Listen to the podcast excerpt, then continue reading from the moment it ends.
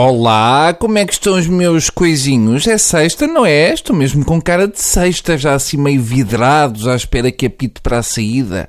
Não querem fazer nada, é o que é. Qual é o tema hoje? Perguntam vocês, assim meio ensonados.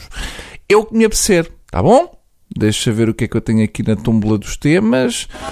Ora, tá boa. Este é bom. Este é bom para começar. Começa assim. Consta que já há pessoas que vão a Espanha a testar de ébola. Ai, oh Bruno, que horror, não vais por aí como? Lá vem uma coisa. Ou se fazem piadas com o ébola agora, que ainda estamos vivos, ou daqui por umas semanas não se sabe se ainda dá. Eu, pelo simples não, já me plastifiquei todo e deixei só um orifício para os líquidos previamente fervidos. Foi assim que eu sobrevivi à gripe A.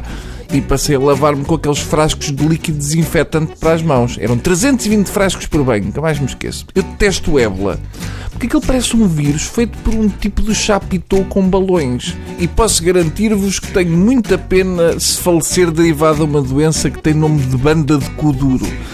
Ora, segundo se sabe, eh, eu andei a estudar o ébola com luvas de borracha. O ébola foi transmitido aos homens por morcegos, mais concretamente um morcego da fruta. Cá está a velha teoria de que a fruta faz bem a cair por terra. Só foi pena naquele processo apito dourado não terem dado aos árbitros fruta desta. Por isso é que não é bom comer fruta com bicho.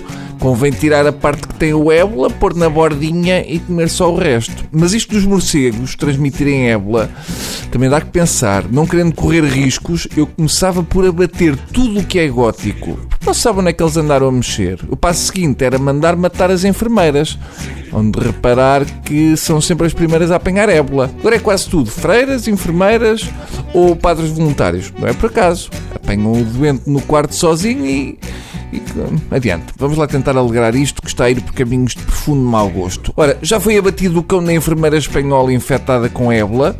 O marido da enfermeira organizou um movimento de solidariedade nas redes sociais para que o animal de estimação do casal fosse poupado mas as autoridades de Madrid ordenaram o abate do cão. Ah, que horror, querem matar um cão, o Excalibur, porque pode ter ébola, coitadito, assassinos. Pois, pois. Portanto, já morreram milhares de pessoas em África, mas isso é peanut, se comparado com a dor de alma que significava ter o Excalibur. Na Serra Leoa, as pessoas não sabem dar a patinha. Na Etiópia, usaram a vacina lá deles e foram ao hospital e mataram os doentes a tiro. E quantos movimentos de solidariedade é que houve? Hum? Houve 360. Nada, zero. Ah, é Bruno, mas tu és pior, fazes piada com o ébola. Sim, mas a minha desumanidade não varia consoante a geografia.